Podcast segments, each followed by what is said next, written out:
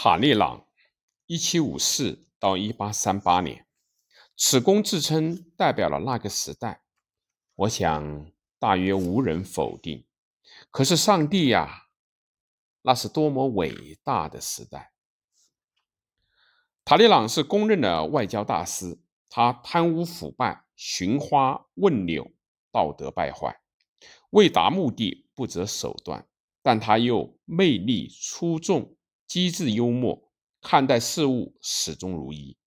他是宽容与自由的拥护者，于内政倡导英国式的君主立宪，于外交则信奉制衡与法治。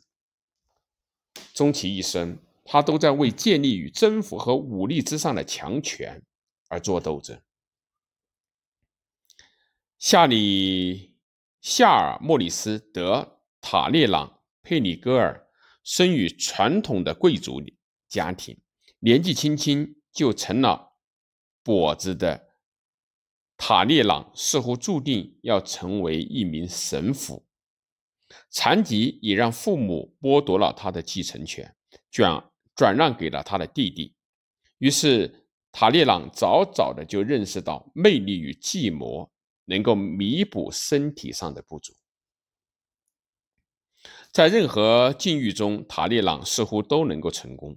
路易十六晚年的时候，他是成功而奢靡的奥顿主教，有力的为教会特权而申辩。后来，他又成了改革派的教士，近乎狂热的将这些特权一一剥夺。然而，他始终是个温和派。一七九二年，他被派遣出国。处理外交事务，穿梭于英美之间，幸运地逃过了白色恐怖的处决潮。四年以后，当他返回法国的时候，政局已经改变，他便成功的驳回针对他的反革命罪而起诉。一七九七年，他成了外交部长，并与战功赫赫的拿破仑·波拿巴将军联盟，开始了对权力的攫取。塔利朗利用自己外交部长的身份，为拿破仑上位而出谋划策，后来成为了后者的总理大臣，随后又被册封为贝内文托亲王。他参与了拿破仑的一些出格的行动，包括绑架和处决昂吉安公爵，以及最后以失败收场的对西班牙的入侵。然而，塔列朗很快察觉到了拿破仑的野心，正使他逐渐变成一个以自我为中心的暴君。在一次被拿破仑羞辱的称作“丝袜里的粪便”之后，塔列朗开始着手把拿破仑踢下皇位。在那个烽烟四起的年代。塔列朗想要维护欧洲和平与稳定的愿望胜于一切，哪怕是通过欺骗与阴谋。一八零八年，他在阿尔福特会议上秘密地说服了俄国反对拿破仑对欧洲格局的规划，此后又协助沙皇亚历山大一世而罢黜拿破仑。塔列朗还曾。给拿破仑说过媒，促成了拿破仑与奥地利公主玛丽路易莎的婚姻，并从教皇处获得了许可。一八一四年，拿破仑下台，塔列朗监督拿破仑签下退位诏书，此后就将征服者沙皇亚历山大一世请到了自己的家里。后来，他又促成了路易十八的复辟，组成了新的自由。派政府，并再次成为总理大臣。塔利朗最无畏的一次外交交涉，要数1815年的维也纳协议的签署。在战场上一败涂地，被欧洲诸国视为穷兵黩武、大逆不道、不可救药的法国，面临被反法同盟瓜分的局面。塔利朗设法在会议上为法国争取到了席位，随后在反法同盟内部挑起分裂，结果法国不需赔偿，而只需恢复到1792年的国界线。法兰西事实上仍是强国。1815年，拿破仑短暂的复辟失败以后，亲王塔利朗再次成为了新政府的总理大臣，倡导法国效仿英国的君主立宪制。即使后来被极端的保皇派所排挤出朝廷以后，他仍保持着备受尊崇的要人身份。直到1830年，又一次革命推翻顽固的波旁王朝。塔利朗跟随七月王朝的国王路易·菲利普，以胜利者的姿态返回到了巴黎。同年被任命为驻英国大使，这也是他四十余年外交官生涯的顶点。塔利朗隶属历经数个大相径庭的政权。在某种程度上，即是旧生活的坚定代表。他他曾喃喃自语：“未曾在旧秩序下生活过的人，不知道为何视为甜蜜的生活。但那些生活在拿破仑时代与复辟波旁王朝时代，参加过半公开起床仪式的人，还能够从中一窥逝去的旧世界的浮华。”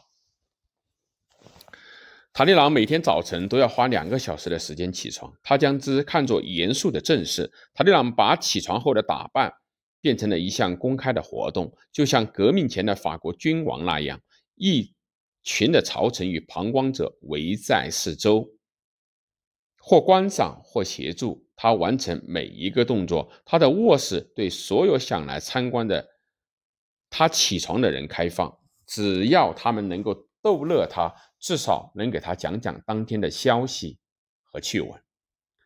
塔利朗的起床仪式是人们的社交、交换信息与展开绝妙谈判的机会。政治家、名媛、医生、学者、投资人，甚至俄国的沙皇，都是塔利朗亲王寓所的常客。等到快十一点的时候，男男女女们都在兴致盎然地讨论着当天的。事情的时候，身着白色法兰绒的睡衣，头戴睡帽，身形僵硬的塔利朗就会一瘸一拐地走进来。因为害怕从床上掉下来，塔利朗睡的床中间有很深的下陷。年老的考迪亚德，当时最有名的贴身男仆，指挥着整个过程。塔利朗坐在火炉旁的椅子上，两个年轻的男仆负责打理他那长长的灰发。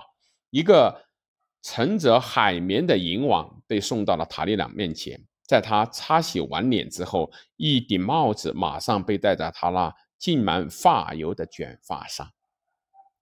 塔利朗这个全法国最好的桌子的拥有者，早餐只喝一杯柑橘茶，随后。